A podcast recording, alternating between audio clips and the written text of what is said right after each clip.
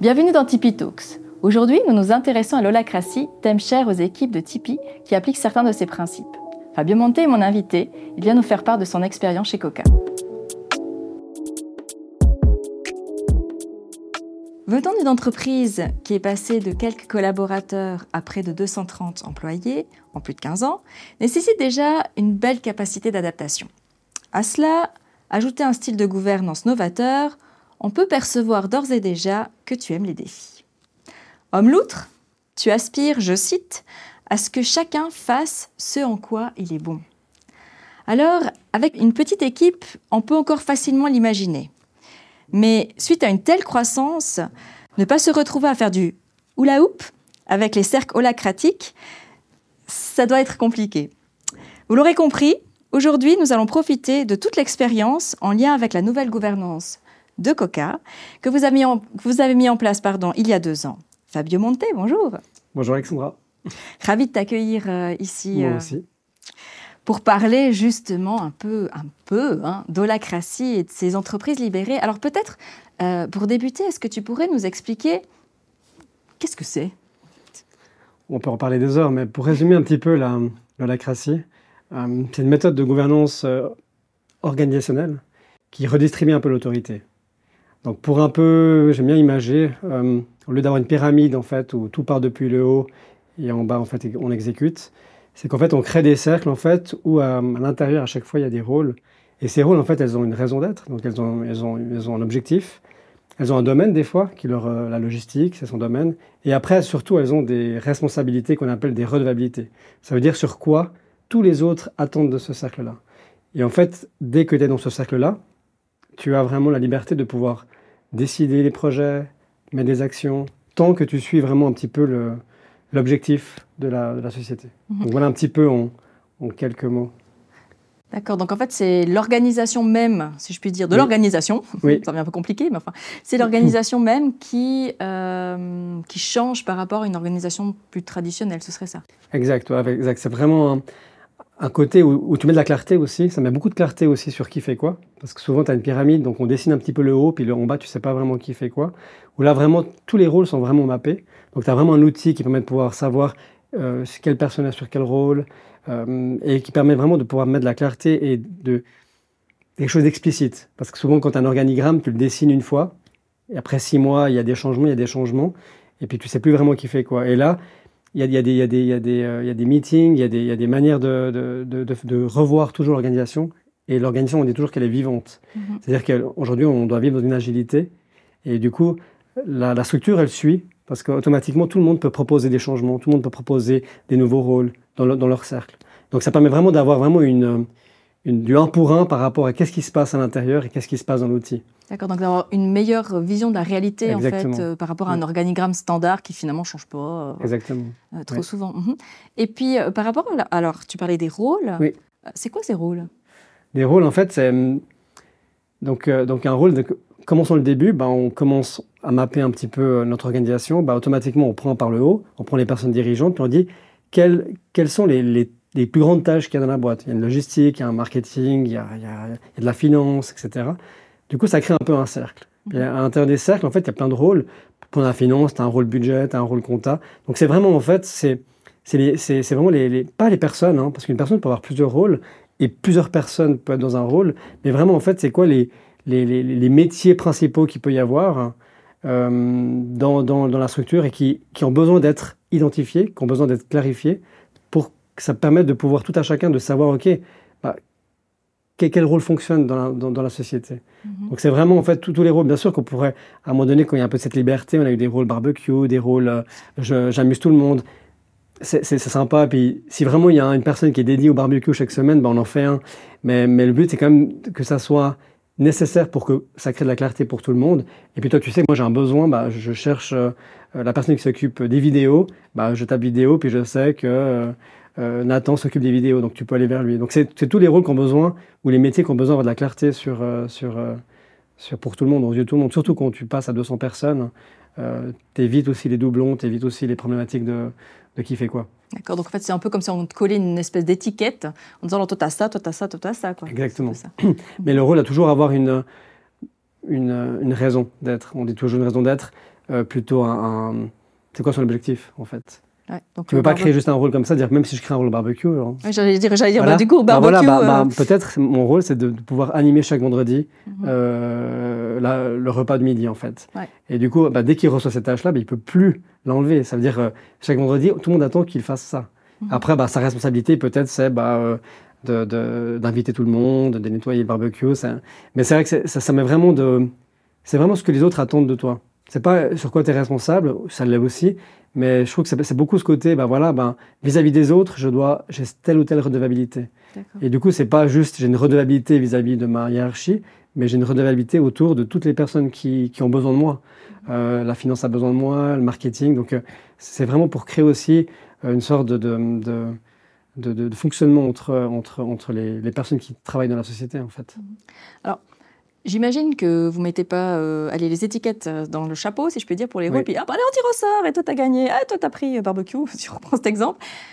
comment vous les distribuez? Alors, c'est clair, pour les compétences techniques, je comprends bien, mais hmm. je veux dire, pas tout le monde est leader ou pas tout le monde est chef. Donc, bah là, tu viens un petit peu dans l'autre. Comment, comment évolue le rôle de l'ancien manager, dirigeant, au rôle de leader? Le rôle du leader, on dit toujours qu'il est déshabillé. On en a créé pas souvent dans une, dans une, dans une organisation normale euh, le, dirigeant, il fait la sélection des gens, le budget, euh, les reviews des gens, euh, toutes les décisions, etc.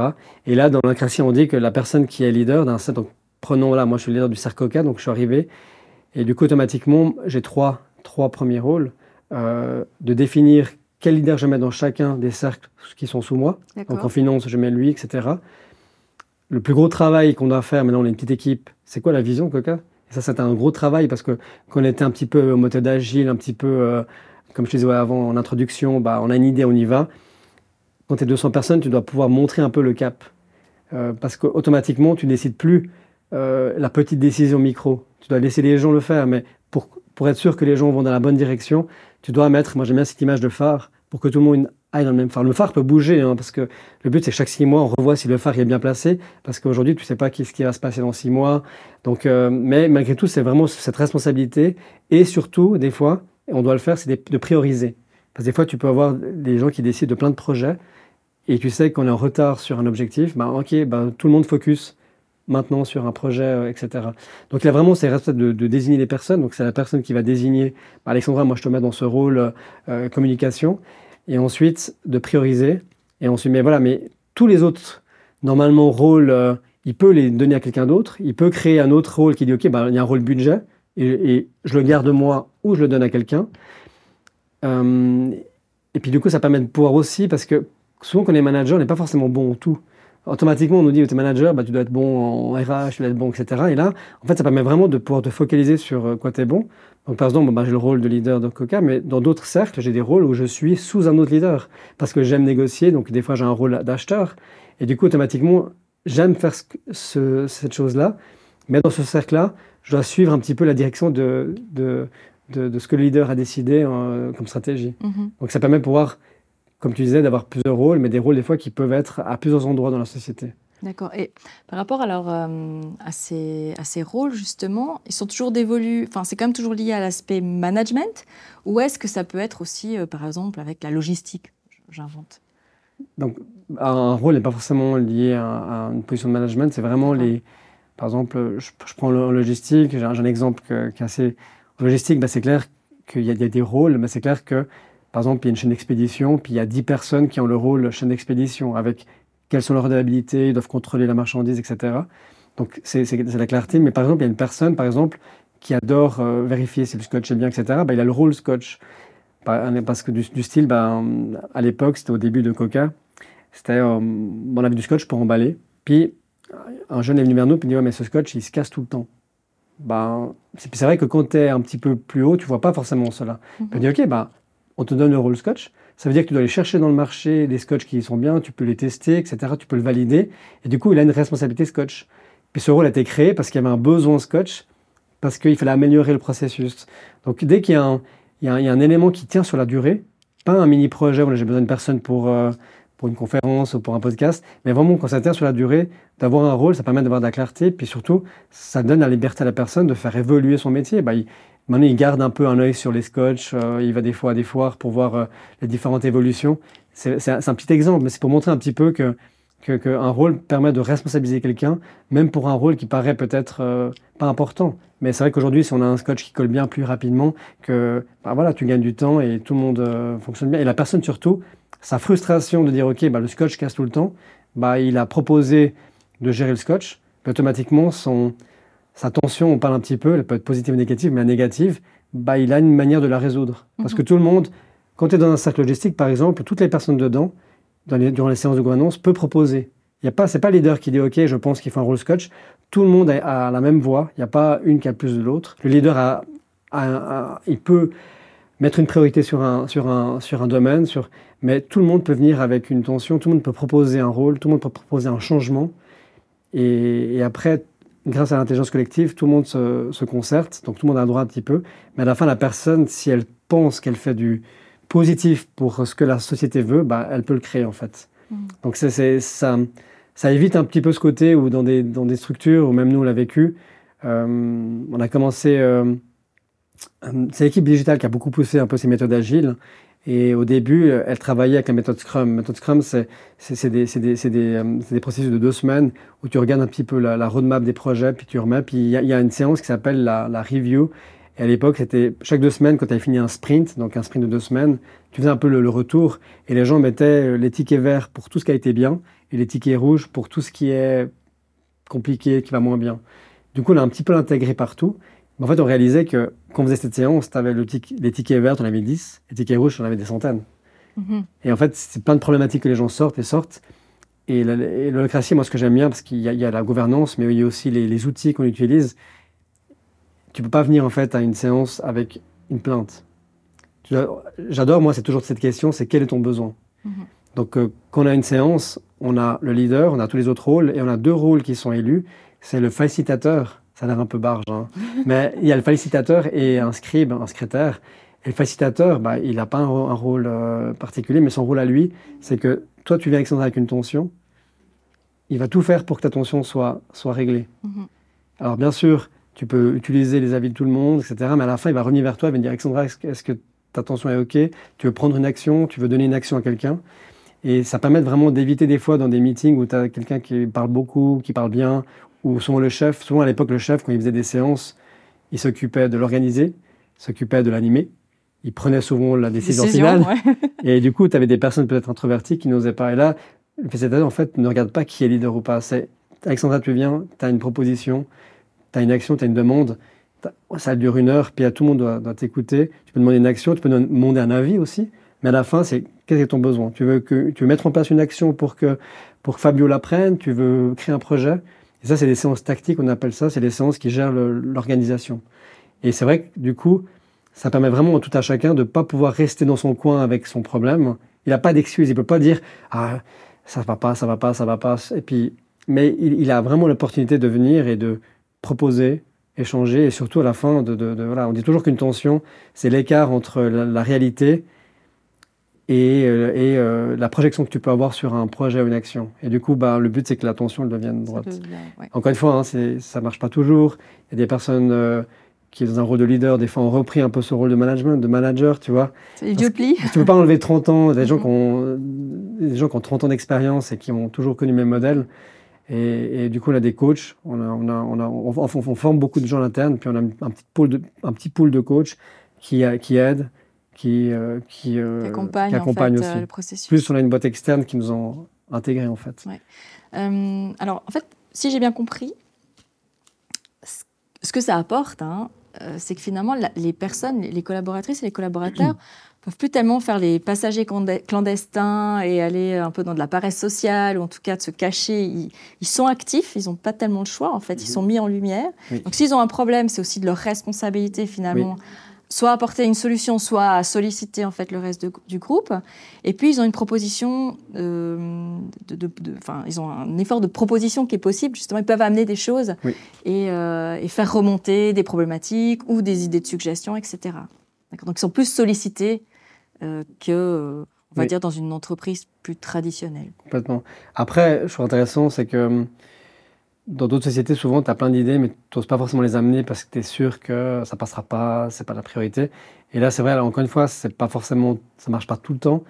Mais c'est vrai que les gens sont beaucoup plus. Bah, déjà, ils viennent avec des propositions qu'ils ont déjà analysées, peut-être, parce qu'ils ont, ils ont regardé est-ce que ça fait du sens par rapport à mon, à mon cercle? Est-ce que ça fait du sens par rapport à l'organisation? Et souvent, ils savent que s'ils l'amènent, c'est qu'il y a des bonnes chances de passer. Donc, automatiquement, tu as une motivation supplémentaire que quand tu as une idée dans ton coin, puis peut-être que tu en parles à quelqu'un, puis peut-être elle peut apparaître, parce que tu vas voir la bonne personne. Et c'est ce qui fonctionnait au début. Au début, Coquin, on était 10, une bande de potes. Donc toutes les idées passaient parce qu'on on, faisait, un apéro, on discutait, on y allait. Puis c'est vrai que quand tu grandis, bah, tu vois que certains n'osent pas forcément euh, donner des avis, donner des projets, parce que c'est pas leur. Euh, ils disent ok, mais qu'est-ce qu'il va me dire, Fabio il va, il va, il va, rigoler. Alors que là, il sait qu'il a un format, il a analysé sa, son projet ou son, son idée, il a peut-être partagé avec d'autres. Puis du coup, quand il l'amène, il l'amène positivement parce qu'il sait que il aura le temps pour pouvoir la poser. Puis il sait que s'il le fait avec le, avec la bienveillance et l'envie, bah, elle passera. Donc ça amène de la positive attitude, je trouve, que dans d'autres sociétés où tu vois qu'il y a beaucoup de gens qui ont des idées, mais que souvent elles, restent parce qu'ils ne savent pas où l'amener. Et ils se disent, de toute façon, euh, là-haut, ils vont pas l'entendre. Avec la frustration, évidemment, qui va derrière. Qui va derrière, oui. Mais j'ai envie de dire, cette génération d'idées, ce côté méthodologie agile, enfin tout ça, c'est dans votre ADN. Ça, vous avez depuis le départ. Je veux dire, c'est votre culture d'entreprise. Vous êtes vraiment comme ça je peux imaginer que, bon, ça s'est certainement pas passé comme un long fleuve tranquille, on est bien d'accord. Sinon, je trouve ça très très louche. C'est pas terminé. Mais euh, c'est chez vous, c'est votre culture. Tu penses que ce type de manière de faire, ça pourrait aller dans n'importe quelle entreprise? On discute beaucoup, hein, parce que beaucoup de boîtes viennent nous voir, hein, on, échange beaucoup. Et c'est vrai que, que le classique, quand tu vois un petit peu d'extérieur, il y a un jargon, euh, on a l'impression que c'est très carré. Euh, il y a des sociétés qui l'ont. Non, mais c'est très. Ouais, c'est rond. Mais c'est vrai que c'est. Beaucoup de gens disent OK, mais c'est un truc où tout le monde peut faire n'importe quoi. Et en fait, c'est beaucoup plus structuré qu'avant. Parce qu'en fait, on met des règles par rapport à une vision. Des domaines, ça veut dire, par exemple, euh, par exemple moi, je ne peux pas aller changer la logistique parce que la logistique, elle a le domaine qui est l'envoi des colis. Mhm. Donc, je ne peux pas intervenir. Mais ce qui est bien, c'est qu'en fait, quand tu mets un peu en place les règles, on dit que tout ce qui n'est pas dedans, bah, tu peux le proposer. Si tu vois qu'il manque un rôle, bah, tu peux le proposer. Et si tu vois qu'il n'y a personne qui le fait, bah, tu peux y aller. Mais tout le reste est bien cartographié, en fait. Alors que souvent, on pense que si tout le monde a, entre guillemets, le droit à la parole, le droit, bah, en fait, tout le monde va à gauche, à droite. Non, c'est quand même assez carré. Et c'est pour ça qu'on a pris le framework de base, parce qu'il y a beaucoup de sociétés comme, comme, comme, comme Loico qui l'ont pris, mais ils l'ont pris des parties, parce que c'était plus dans leur ADN. Nous, on a voulu prendre la base, on a quand même fait des modifications, puis peut-être qu'on va en faire dans le futur, parce qu'il y a des choses aussi qu'on voit, il y a il y, a, des choses qui nous paraissent euh, bien, moins bien. Je pense qu'il y, a, dans toutes les boîtes, je pense qu'il y a des outils qu'on peut prendre. Rien que, que, le format des meetings, puis de, te poser la question quel est ton besoin, bah, ça permet de pouvoir aussi plus focaliser sur des solutions que d'écouter, que d'échanger. Puis à la fin de la séance, souvent, tu dis mais on, prend une décision, pas de décision. Et là, on a un format d'un outil avec euh, un agenda qui t'explique. Euh, et du coup, je pense qu'il y a quand même des outils que tu peux répliquer dans toutes les sociétés. Après, c'est clair que on, a, était, formé à Paris à l'époque. Puis il y avait des, des, fribourgeois qui étaient ici dans, dans, dans, l'électrique, je crois. Et c'est clair, euh, j'échange beaucoup avec lui. Puis c'est clair, eux, c'est des métiers où il n'y a pas de développeurs, donc ils n'ont pas déjà toutes ces méthodes agiles, plus, un peu plus vieux. Donc il, a eu beaucoup de peine à faire parler les gens, que les gens osent, parce que c'est des métiers où voilà, tu reçois un cahier des charges, tu vas sur le chantier, tu fais ton installation, ou tu fais ton. Donc c'est vrai qu'il a eu plus de peine à, à libérer un peu les gens. Euh, donc non, je pense que ça ne va pas à toutes les organisations, mais je pense qu'il y a des outils euh, qui peuvent être pris. Euh, les meetings, le format, peut-être les rôles dans, dans, des cas particuliers. Il y a des sociétés aussi qui, qui décident de, de, mettre un département aussi parfois. On dit ok, bon, on essaye avec un département innovation. Pour un test. Et puis après, ça, les curieux qui arrivent, ils regardent. Et, et du coup, je pense pour des nouvelles sociétés qui se créent aujourd'hui, de partir là-dessus, c'est plus simple parce que tu ne dois pas changer 200, 300 personnes d'un coup. Euh, et c'est clair, bah, il faut amener tout le monde au même endroit. Et même aujourd'hui, on voit des teams qui sont plus en avance. On, a un degré de maturité, puis on voit qu'il y, a des teams qui vont plus vite que d'autres. Euh, donc non, je pense que c'est pas du tout pour tout le monde. Puis, après, c'est vraiment aussi une volonté parce qu'en tant que dirigeant, et, et parfois c'est pas évident hein, pour nous qui avons été là depuis le début, qui, qui adorons même euh, la petite décision de qu'est-ce qu'il faut mettre sur les réseaux sociaux, et surtout Pascal, voilà, le fondateur, on aime bien être impliqué, de, lâcher prise, mhm. c'est un challenge. Et même aujourd'hui, des fois, on, parce qu'on a envie de le faire comme ça. Alors on essaye de, faire attention. Et c'est vrai que si tu as des sociétés où, où, euh, où le dirigeant, le fondateur est, très présent et, c'est un challenge aussi, parce qu'il ne faut pas que ça soit un, en mélocratie, mais à la fin, le patron, il, fait quand même comme il, fait quand même. Et même nous, hein, des fois, on a, tendance des fois à s'impliquer, on ne devrait pas. Euh, et alors des fois, si on le fait, c'est parce qu'on est bienveillant, parce qu'on pense qu'il y a des bonnes idées, donc on les change. Et les gens, même s'ils ont euh, le rôle, ils ne vont pas dire tais-toi Fabio, euh, c'est mon rôle. Il va, il va écouter parce que tout le monde a envie de travailler pour le même projet. Mhm. Mais à la fin, tu dois essayer de lui dire bah, c'est toi qui appuies sur le bouton. c'est toi la décision finale pour Mais, mais c'est clair, mais je ne pense pas que toutes les sociétés. Mais je pense qu'on on va y arriver aussi. Parce que ça donne vraiment aussi une liberté d'innovation aussi. C'est que nous, on a des personnes qui ont commencé dans un rôle parce qu'ils ont été engagés. Puis après, bah, ils ont vu qu'il y avait d'autres rôles qui se libéraient. Puis tu peux voir aussi des rôles qui sont libérés ou qui sont proposés. Et du coup, euh, tu as plein de gens qui, ont plein, qui viennent pour un métier, mais derrière, ils ont un catalogue de, compétences où c'est dommage de ne pas les utiliser, en fait. Alors, on doit faire attention des fois, parce que des fois, tu engages une personne, puis tout de suite, ah bah moi, j'aimerais bien faire ci, faire ça, mais oui, mais on t'a quand même engagé pour faire un métier de base. Donc, on essaie de mettre des règles, on essaie de dire, OK, bah 80%, tu te focalises sur ton métier, entre guillemets, engagé, mais après, si tu as une envie de faire euh, des, euh, des, rôles qui sont plutôt des rôles à côté ou des rôles d'évolution, d'innovation, bah, tu peux le faire. Puis je pense que ça motive aussi la nouvelle génération qui arrive aujourd'hui, puis qui, qui, se dit, ouais, y a beaucoup de choses m'intriguent, j'ai envie d'apporter quelque chose aussi euh, au projet et pas juste rester dans mon, dans mon rôle. Donc je pense que de plus en plus on va y arriver parce qu'aujourd'hui, si tu veux garder des talents, si tu veux motiver les gens, les gens veulent grandir, veulent s'impliquer.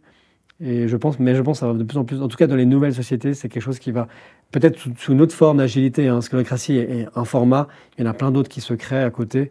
Mais je pense que ce côté où les gens peuvent s'exprimer plus facilement, euh, peuvent prendre des rôles et pas, t'as pas un cahier des charges ou voilà, mais tu as vraiment plusieurs rôles. Et des fois, tu as des personnes qui ont 20 rôles. Mm-hmm. On fait attention, mais, mais du coup, ça montre que voilà, on utilise le 100% du talent de la personne, si on veut. Ouais. Donc, euh, alors, si j'ai bien compris, pour résumer, c'est finalement, vous avez eu besoin de structure à un moment donné puisqu'il y a eu la croissance et que la meilleure manière de structurer votre système, c'était avec l'holacratie. Oui. Et que à travers les rôles, finalement, vous, ça n'enlève pas cette innovation, cette créativité. Au contraire, ça la structure pour la rendre encore meilleure, tout en capitalisant finalement les compétences des gens. Exact. Et d'arriver à tirer le plein potentiel d'eux sachant qu'ils ont été engagés dans un contexte, mais qui peuvent en fait mettre la main à la pâte en fonction d'autres rôles qui pourraient arriver, qui pourraient prendre, proposer ou recevoir euh, dans la structure. On l'a, vraiment mis euh, au moment où il y a eu le Covid. On est passé, on, on reste un, site communautaire qui fait du e-commerce, qui a grandi très fort pendant le Covid. On a mhm. vraiment quasiment doublé l'équipe. Ah Des gens qui ne se voyaient pas, qui étaient à distance, la logistique qui travaillait au front, sur le terrain. Euh, et rapidement, on a vu que dans, les départements à l'époque, ça fonctionnait bien parce qu'en fait, il y avait des fois des problèmes entre les départements. Et c'est là aussi, il y avait besoin de clarté aussi, parce qu'on n'avait pas forcément de organigramme, donc tu ne sais pas qui fait quoi, qui est sur quel projet. Et c'est un peu, on, on, le, on, le, réfléchissait un peu avant, et le Covid nous a fait accélérer. Parce qu'on a vite vu qu'on avait besoin de structurer d'une manière ou d'une autre. On avait besoin aussi euh, de créer des formats où les gens peuvent euh, proposer, peuvent challenger, peuvent créer des actions, peuvent suivre des projets. Et c'est vraiment à ce moment-là où on a dit, OK, on doit, on doit mettre en place quelque chose. Quoi. Mm. On avait commencé un peu la, la, découverte avant, on avait visité Malip, euh, on a suivi l'OICO, on été en France, suivre des, des, on était trois, trois porter un peu le projet. Là. Il y avait Jean Christos, donc puis un, il est développeur aujourd'hui, sauf qu'il était intéressé à cette méthodologie, donc on l'a pris. Puis on était à Paris, on l'a suivi. Pendant une semaine, on, on débattait, c'est pas bien pour Coca, c'est bien pour Coca, parce qu'on trouvait très carré au début. Mhm. Puis après, on, on, est revenu, on a échangé avec les équipes, on a échangé avec Pascal aussi, qui, était, qui devait être partie prenante, parce que si tu n'as pas le dirigeant, le fondateur initial qui l'est. Il porte. Hein. Et, et, après, ce qu'on a fait, c'est qu'on a essayé d'embarquer tout le monde. On a fait des ateliers, puis ça, c'était bien, je pense, c'est que on a dû expliquer pourquoi on voulait ce changement. Donc, on a fait des ateliers, on a pris un coach externe, puis on a fait des ateliers de deux heures pour expliquer pas forcément toute l'holacratie, mais pourquoi on va y arriver. Donner du sens à la démarche. Quoi. Et à un moment donné, on a fait un vote et on a dit que s'il n'y a pas 90% de oui, on ne le fait pas. On n'a pas eu 90% la première fois. Et on a pu comprendre pourquoi il y avait les non. Puis c'était plus la crainte de, du changement. Ah, et, bah voilà, et aussi, bah voilà, bah maintenant ça fonctionne bien et on a peur que ça devienne trop bureaucratique. Ça, devienne donc, ce qui a, ça permet de faire beaucoup d'échanges c'était riche en fait, c'était une bonne chose. Et puis de pouvoir ramener un peu plus les gens dedans. Mm. Et ça, c'était, je pense, c'était vraiment un, plus. Et pas juste, voilà, on a décidé de mettre l'holacratie, on embarque. Donc, donc, donc c'était intéressant de, comprendre aussi la, peur des gens. Et du coup, quand tu la connais, tu peux aussi l'inclure un peu dans le, dans, on appelle ça le, qu'on a intégré en fait. La résistance au changement, elle est normale. Partout. Elle est normale. C'est juste effectivement de, l'accompagner, de l'apprendre avec. En tout cas, ce que je retiens de ce que tu viens de dire, c'est vraiment ce côté. Euh, on doit se faire. L'accompagnement est aussi important. L'accompagnement du processus, c'est pas juste lire un bouquin et puis et puis y aller. C'est un peu trop risqué quand même. Et d'avoir l'adhésion en fait des personnes qui seront dans le système, évidemment. Oui, il est important. Puis mm. on a vu des sociétés qui sont revenues en arrière et puis nous, je pense qu'on a mis du temps à la mettre en place, puis à l'intégrer. Puis je pense que l'accompagnement extérieur est bien parce que bah, nous, on a, trouvé un pool de coachs qui nous ont aidés et qui nous aident encore. Donc on fait des, points réguliers avec eux parce que déjà, ils ont un regard externe. Ils, ont, ils baignent dedans la création depuis longtemps. Donc des, des, fois, des, points, des fois évangélisés, mais voilà, mais, mais, mais ils, ont, ils, ont, compris aussi qui on est, ils ont compris les gens, puis ils ont pu l'adapter aussi un peu aux, personnes qui sont là, ouais, à notre système. Et ça permet vraiment de pouvoir aussi avoir des fois, ah là on voit que euh, ça va pas très bien, hop, t'appelles un peu le, un peu l'appel à un ami entre guillemets, puis voilà j'ai cette situation, j'ai ce changement, comment je peux, donc euh, donc c'est important aussi d'avoir toujours un peu un référent, parce qu'encore une fois le crédit c'est pas tu le plugs et tu le mets et puis ça marche. Et aujourd'hui on voit il y a les nouveaux qui arrivent qui débarquent aussi là-dedans. Euh, il y a des problématiques des fois où l'émotionnel sort du truc, donc les gens reprennent des, anciens fonctionnements. Anciens, ancien plis. Anciens plis, et puis, euh, puis c'est l'humain. Euh, souvent on nous dit, ouais, mais on a des soucis, dans, on, a des, soucis maintenant. Et puis je dis, mais ce souci, il a apparu maintenant ou... C'est vrai que le création des jours, c'est un miroir, comment on essaie de mapper tout. Mais en fait, tu vois des problèmes qui tu pensais ne, pas avoir avant, mais ils sont là, mais en fait, ils ont toujours été là. Sauf que le miroir te montre. Et un exemple que j'ai souvent, c'est au début, on a dû dessiner, on était les 6-7 un peu euh, dirigeants, puis on a dû dessiner Coca, en fait, avec des cercles. on a fait un grand cercle, Coca, puis on a dû mettre OK les rôles. Et plusieurs, on n'a pas dessiné de la même, manière. Donc même, entre guillemets, des personnes qui se voient tout le temps, qui ont normalement la famille, ont dessiné l'organisation de manière différente. Et du coup, ça crée une tension. Mais est-ce que cette tension était avant? Oui, parce que déjà avant, on avait une perception de l'organisation différente, sauf que là, on a dû la dessiner, puis on l'a dessiné vraiment différemment. Ça crée une discussion, ça crée des échanges, et puis du coup, après, bah, tu mappes euh, en échangeant peu avec les autres. Donc euh, c'est drôle des fois de, voir que tout le monde pense qu'on est en accord. Puis quand tu essaies de l'expliciter, bah, en fait, tu...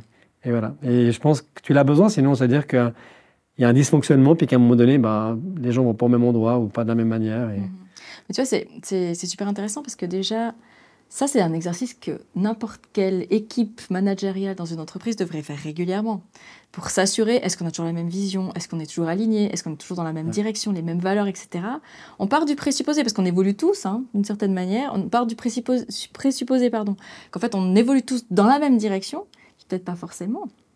Et, du coup, d'avoir ces outils, ça permet de faire un pas de côté, de dire je me pose maintenant, d'aller vérifier. Et, parce que sinon, c'est vrai que souvent on est pris par le tumulte hein, quotidien et puis on n'a pas le temps. Oui, et puis souvent, même nous, encore une fois, on est, on est loin d'être encore à 100% bien. On parle de vision. C'est souvent aussi bah, de réussir aussi à expliquer la vision aux, autres, aux autres cercles. Puis voilà, puis il y a vraiment ce phénomène de, de voilà, de, de, de, les gens veulent comprendre aussi où, tu veux aller. Ils ont besoin d'avoir mettre du sens en fait dans, dans leur mmh. quotidien. Et, ça, c'est quelque chose qu'on travaille encore. Là, on, a encore une mise au vert avec chaque ciment, faire un peu une mise au vert avec le grand cercle pour dire est-ce qu'on va juste, est-ce qu'on doit mettre un focus ailleurs? Puis ça, c'est quelque chose qu'on essaie de faire plus régulièrement, donc c'est de prendre la hauteur. C'est souvent dur parce que nous, on aimait bien, euh, comme on, parle au début, bah, le, court terme. Demain, on fait quoi? Demain, on fait quoi? Demain, on fait quoi?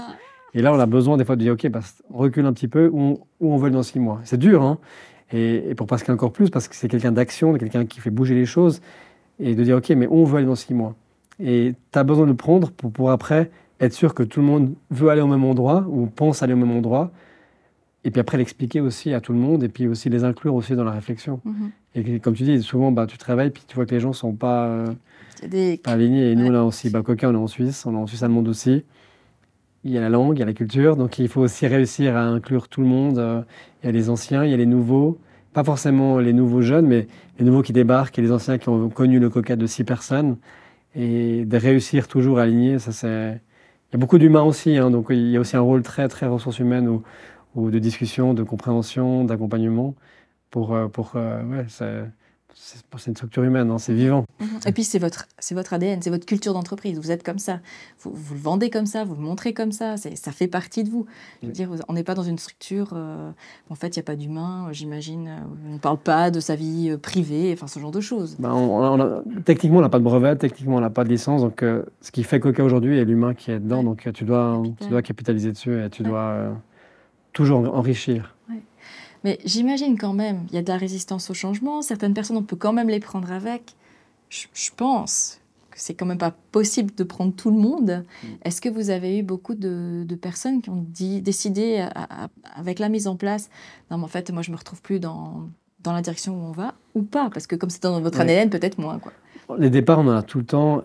Des départs techniquement liés au, changement de gouvernance, je pense pas. Mais après, c'est aussi je pense qu'il y a eu des départs aussi pour des personnes qui, voilà, où quand tu quand es 10, quand tu es 20, de toute façon, as pas la même, tu peux pas avoir la même organisation à 200. Holocratie, parce que t'as pas aussi, euh, on, a des personnes qui adoraient aussi avoir, euh, faire beaucoup de choses, puis au bout d'un moment, tu dois professionnaliser les métiers. Euh, alors qu'avant, on ne le faisait pas. Il y avait une personne qui s'occupait. Tout le monde répondait au téléphone. C'était génial parce que du coup, tu avais les clients au bout du fil. Mais au bout d'un moment, ça devient un métier. Donc, on a... donc je pense qu'il y a des personnes qui sont peut-être plus retrouvées dans, dans l'évolution le fait qu'il y ait des nouveaux qui viennent aussi, qui viennent avec un autre regard, pas forcément Coca, hein, parce que mm. on a des personnes où à l'époque on, on, disait ah, jamais on va engager des gens de Nespresso, de Nestlé, de, de, Philippe Maurice, parce que voilà, parce qu'on pense. Puis aujourd'hui on en a, mm. parce qu'ils arrivent avec une compétence qu'on a besoin, qu'on a grandi. pendant le Covid, on a beaucoup grandi.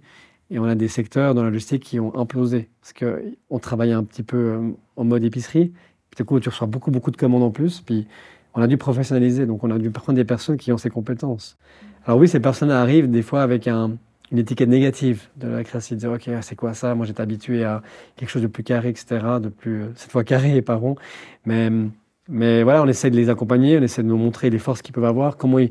Puis je pense qu'ils voient aussi, en, travaillant là-dessus, bah, qu'ils ils arrivent à adhérer aussi leur équipe, leur team.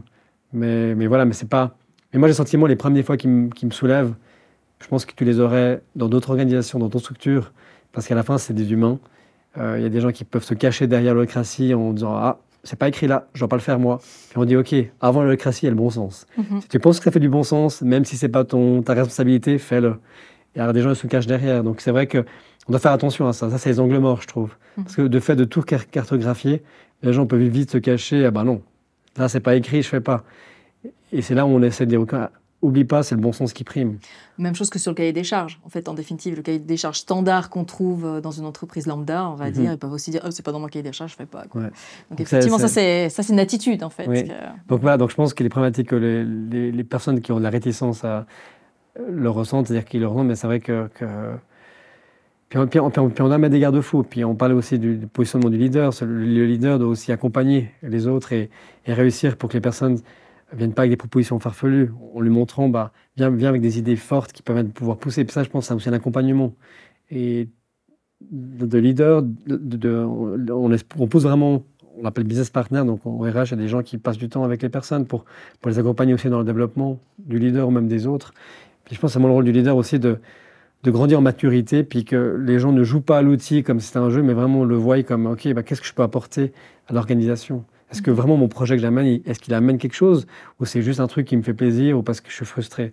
Donc il y a vraiment le côté accompagnement qui est, qui est un challenge. Quoi. Mais je trouve que c'est ça qui est intéressant en tant que leader. C'est de voir aussi les, gens grandir et nous, on voit des, pépites qui sortent et qui, qui, qui, étaient très discrètes et tu les vois sortir durant une période de, tension pendant, comme le Covid ou parce qu'ils voient qu'ils peuvent proposer.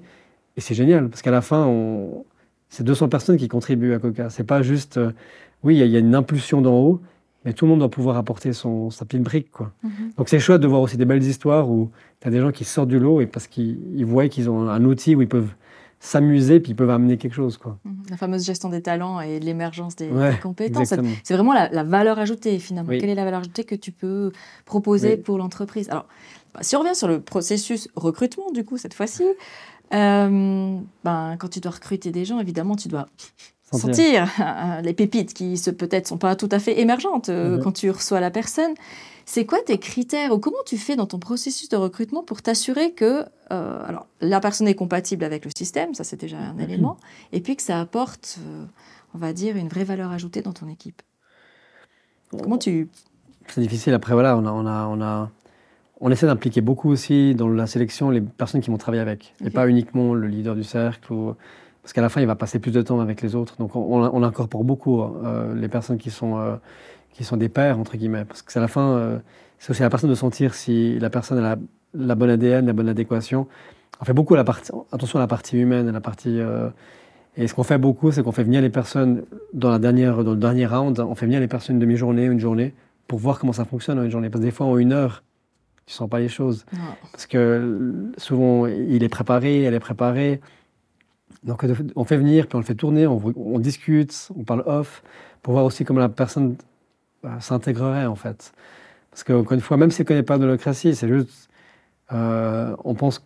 Bien sûr, il faut des compétences, mais on pense que tu peux encore les évoluer. Mais on pense que l'adéquation avec, euh, avec, euh, avec la culture, avec ce côté. de participer à beaucoup de projets, voilà, c'est pas, tu peux pas le voir comme ça sur un, entretien. Donc on fait venir beaucoup les gens en fait en, en immersion. Mhm. Et après voilà, après euh, même, parce que des fois il y a aussi le côté où Coca c'est rose, c'est parfait, c'est génial, ça a l'air fun, ça l'est, mais on, bosse beaucoup derrière. Mhm. On parlait aussi de la limite euh, privée et, travail avant euh, en introduction, mhm. mais c'est pas tout rose, ça, ça bosse derrière. Il y a du job. du coup c'est aussi important pour la personne de voir aussi parce que des fois, il y en a qui veulent absolument bosser chez nous. Je comprends parce qu'on a une bonne image. Mais après, voilà, de montrer voilà, comment, comment sera ton quotidien. C'est ça.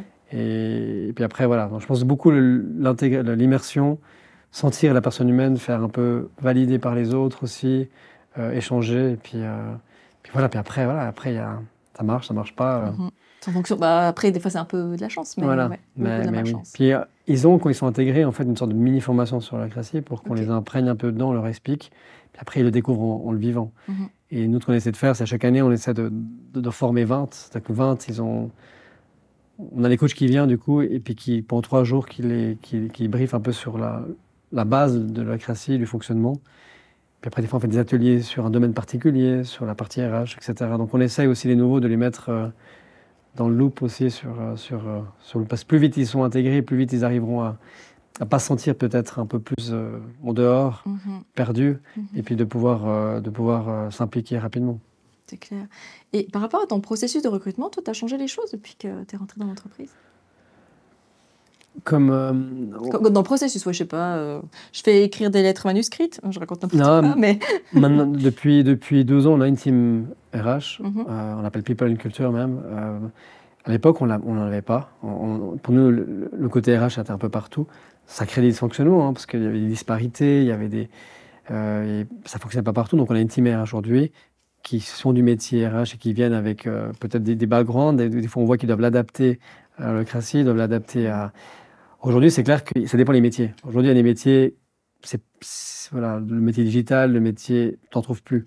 Euh, t'en trouves plus du tout. Donc, donc on essaye maintenant de mettre beaucoup plus l'accent sur on appelle ça un peu d'employer branding, c'est-à-dire sur LinkedIn, on essaie de raconter un peu Coca, on essaie de, rentrer un peu dans des, réseaux qui ne connaissent pas forcément Coca, où il y a des, talents, pour expliquer un petit peu Coca, pour, les dénicher. Donc il y, a, vraiment des métiers aujourd'hui où tu c'est pas des personnes qui sont sur, euh, sur JobUp ou qui sont sur, euh, une phase de recrutement. Donc euh, il y a un côté de mettre en avant davantage nos forces, le créatif, pour essayer de de déranger des gens qui sont dans, qui sont dans une position pour les faire venir. Alors qu'avant, peut-être, on, postait, puis on attendait que ça vienne, on avait 200 candidatures, puis, ça, puis on choisissait. Donc on sent qu'il y a vraiment un besoin dans certains métiers de, de mettre plus en avant tout ce qui se passe derrière Coca, et pas uniquement le côté fun, mais les conditions, les avantages, les forces, le classique, comment ça fonctionne, pour titiller un peu des personnes qui, qui ne sont pas forcément en recherche d'un emploi aujourd'hui. Mmh, faire du marketing garage. Quoi. Voilà. Donc on fait un peu plus de, de, de, On essaie de le faire de manière je, je, pour moi, c'est important toujours la, transparence et, pas qu'on parte dans du marketing trop poussé, etc. Puis, ah, mais j'ai vu ça, mais, ah non, mhm. Donc, on essaie d'être toujours, comme on a toujours été, un peu transparent sur nos valeurs, puis de pas de pas survendre, en fait. On préfère dire, OK, ben... Mais on, on a oublié d'aller titiller les gens, parce qu'aujourd'hui, il y a des métiers très difficiles, donc tout ce qui est tech, tout ce qui est digital, mais même d'autres métiers. On voit... Euh, dénicher des talents, c'est chaud. On a beaucoup de chercheurs de pépites, donc les personnes qui vont chercher des offres. C'est un, un, challenge. Puis comme on se développe en Suisse allemande, bah, en Romandie, on a, on a un, capital sympathique et fort. En Suisse allemande, on n'est pas encore très connu. Et là, il faut, il faut aller plus loin. Il faut vraiment aller vendre le projet Coca, la dynamique derrière, montrer que le fondateur est toujours présent, que, que c'est pas une boîte, que- qu'il y a des investisseurs qui veulent absolument. Donc il y a vraiment ce travail de, de employer branding à faire. Quoi. Donc euh, tu dois le faire aujourd'hui. Tu peux pas juste envoyer un- une annonce et attendre que ça tombe. Quoi. Mhm. Après les postulations, nous on aime bien. On a plein de gens qui, qui des fois envoient des trucs euh, drôles. euh, euh, Une fois, on a reçu un CV sur une bouteille de coca. voilà, donc, c'est voilà, il y en a qui ont fait. Donc, c'est, ça, on aime bien parce que du coup, ça montre aussi la, la, la spontanéité et la créativité de la personne. C'est clair. Donc, euh, voilà. Et à ton avis, euh, est-ce que tu as l'impression justement que euh, cette holacratie, c'est un, c'est, un atout, en fait, par rapport à attirer des gens, ou pas forcément? Au contraire, ça peut peut-être dire plutôt, oula, ce machin, hum, ça me fait peur, je vais surtout pas aller là-bas. À première vue, j'ai l'impression que c'est sexy parce que c'est innovant, c'est nouveau, ça intrigue beaucoup de personnes. Ça donne une image où en fait tu as plus de liberté dans ton métier, ça donne une image où tu peux plus participer en fait, même pour des d'autres rôles. Euh, Peut-être ça peut, ça peut freiner certains talents qui, qui ont une longue expérience dans d'autres domaines plus, plutôt, plutôt classiques. Et c'est vrai que j'ai eu plusieurs discussions avec des personnes qu'on a engagées pour des rôles à responsabilité qui, qui, qui sont curieux, mais qui avaient peut-être peur de ne pas comprendre tout de suite. Donc il y a plutôt, c'est plutôt parce qu'ils ne comprennent pas assez bien que euh, j'ai peur. Donc c'est plus l'envie de comprendre vraiment comment ça fonctionne derrière, comment ça fonctionne au quotidien en fait. Mhm. Donc, euh, mais l'attirance, je pense, on l'a. Après, c'est difficile à dire entre la culture coca, l'image, peut-être le capital sympathique, sympathique on a, si c'est un tout, à mon avis. Mais je pense que ça intrigue beaucoup. Euh, je pense que ça attire beaucoup de curiosité. Titillant. Mais du ça. d'entretien, souvent, il y a un peu de crainte sur mais est-ce que je vais m'adapter? Est-ce que je vais vite comprendre? Est-ce que je vais m'intégrer? Mhm. Parce qu'il y a peut-être des fois un petit côté sectaire aussi. Parce que c'est vrai que des fois, quand tu, vois, quand tu lis beaucoup d'articles sur la crassie, il y a le jargon. Donc il y a, il y a beaucoup de crainte dans, dans, dans, dans- les questions, mais beaucoup de curiosité. Mhm. En fait, tu dois presque faire un glossaire d'abord pour Ouais. comprendre le système et puis après venir. euh, surtout, ils viennent, ils ont, lu, ils ont lu des articles, ils ont lu beaucoup de choses, puis ils viennent avec une liste de questions, presque plus de questions sur le- la classe. gouvernance que sur leur métier. C'est drôle. Mais, drôle. mais ouais. Mhm. D'accord. Et puis, euh, bah, dans ces méthodologies, il y a la culture du feedback. Oui. Qui est importante. Alors, comment vous implémentez cette culture du feedback Il y a la feedback métier la feedback euh, one-to-one, tu dis plutôt. Toi, tu plutôt la, la feedback. euh, Les deux. Allez, on- allons sur les deux. Moi, C'est feedback métier au projet, ben, grâce un peu au- à ces séances, tout le monde peut venir apporter un point, tout le monde peut venir présenter, tout le monde peut venir euh, donner son feedback. Mais, mais, mais c'est clair que ça ça reste quelque chose. Nous, on essaie beaucoup aussi. Les, donc, on a une séance par semaine de, Mhm. de- de- de gestion d'action, de, tactique, puis une par mois gouvernance. Et des fois, on a le sentiment que les gens attendent ce meeting-là pour, euh, pour dire un point. Et souvent, durant ce meeting, tu réalises qu'en fait, on est 10, et en fait, le point est adressé à une autre personne. Est-ce qu'on pousse, à- est-ce qu'on pousse, dit, OK, mais pourquoi tu attends une semaine? C'est-à-dire que pendant une semaine, tu avais un feedback à donner à une personne, et tu attends. Mhm. Aujourd'hui, même s'il y a des cercles, des fois, c'est un peu le, le défaut de l'outil, c'est que ça paraît comme des cercles qui sont impénétrables. Aujourd'hui, tout le monde peut aller voir un rôle, même s'il est dans un cercle. Le cercle, c'est, c'est juste parce qu'il il a l'objectif de ce cercle-là, d'améliorer les délais de, de livraison, etc. Mais à la fin, les rôles à l'intérieur, bah, ils sont, ils- tu peux inviter une- une- à un meeting une personne à un autre rôle, tu peux aller voir directement un rôle. Donc on pousse vraiment les gens à dire, OK, mais va directement voir la personne. Attends pas une semaine Mhm. et déranger 10 personnes pour un sujet. Et il y a même des sociétés, j'avais lu un article en France, qui n'ont n'ont plus, n'ont plus de séance parce qu'ils arrivent à tout régler off. Ah veut oui. dire qu'ils arrivent à dire, OK, ben moi j'ai un- une question avec Alexandra, je vais la voir, tu attends pour un café, j'ai eu ce problème-là, qu'est-ce qu'on peut faire ensemble? Donc, euh, donc on pousse de plus en plus les gens à, à avoir le, con- le- le feedback direct, puis à éviter aussi des fois à venir aussi pour juste raconter à tout le monde qu'il y a un problème. Mhm. Donc on essaie vraiment que les gens aient vraiment du one-to-one dans le feedback.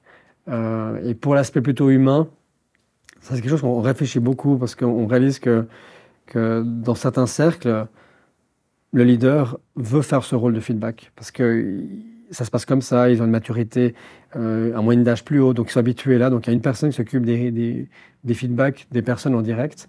Et dans d'autres cercles, ils ont créé un rôle qui s'appelle euh, reviewer. En fait, c'est cinq personnes. Et toi, tu peux choisir une ou deux personnes qui va te donner un feedback. Mhm. Et c'est ça qui est, qui est bien, c'est que chaque cercle peut automatiquement. C'est pas imposé qu'il y a une personne qui va faire euh, ton, ton ta review, mais tout le monde peut chaque leader peut dire, OK, ben, chez nous, comme on a envie que tout le monde partage son avis, bon, on crée un rôle et on met 4-5 personnes. Et la personne qui va se faire un peu euh, reviewer, ou, euh, euh, bah, il peut choisir en fait.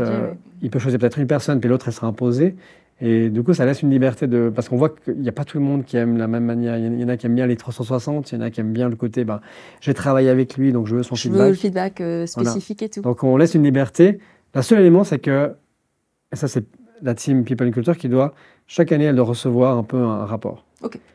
du leader. Mais qui l'a construit? Qui l'a fait Comment il l'a fait À quel moment? C'est pas euh, l'entretien l'entretien d'évaluation une fois par année avec les objectifs. Ça, ça, ça, on a essayé parce qu'il y a eu à un moment donné ce côté où, la team People Culture est venue un peu avec son schéma classique.